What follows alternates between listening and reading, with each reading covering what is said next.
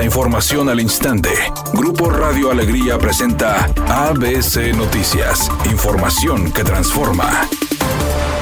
El gobierno de Nuevo León aseguró que los pagos a los diferentes poderes de gobierno, municipios y organismos autónomos se están haciendo dentro de los tiempos establecidos. Ayer la bancada del PAN del Congreso de Nuevo León señaló que los pagos de los trabajadores del Poder Legislativo y Judicial, así como otras autoridades, corren en riesgo al no haber un presupuesto formulado para este año. No obstante, por medio de un comunicado, la Secretaría de Finanzas y Tesorería General del Estado informó que las transferencias ya comenzaron a realizarse, derivado de la táctica del presupuesto 2023 para este 2024. La dependencia refirió que las autoridades electorales tendrán un proceso verificativo para el ejercicio de este año, dado que se aproximan las elecciones del 2 de junio.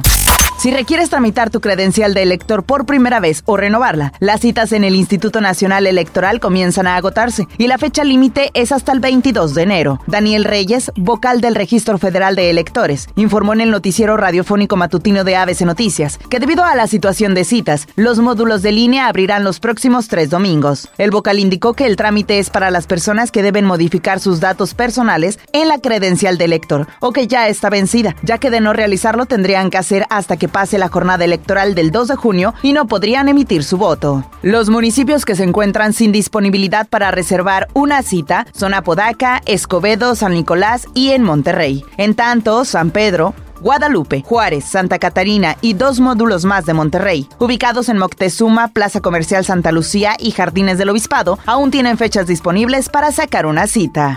ABC Deportes informa. La entrenadora de Tigres Milagros Martínez dejó en claro que el equipo no va a jugar para Jennifer Hermoso y la española debe ganarse un lugar como titular y por el contrario, debe aportar al grupo, en especial a uno tan consolidado como el que tenemos. La idea es que ella nos ayude a ser mejores, pero tiene que ganarse su puesto. Así lo declaró la directora técnica de las Amazonas.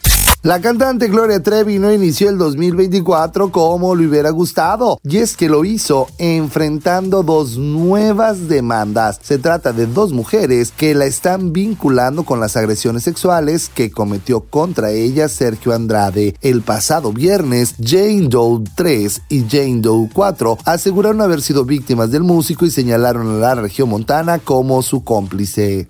La temperatura se mantiene en los 11 grados centígrados en el centro de la ciudad de Monterrey. Mi nombre es Claudia Guale. Buenas tardes. ABC Noticias, información que transforma.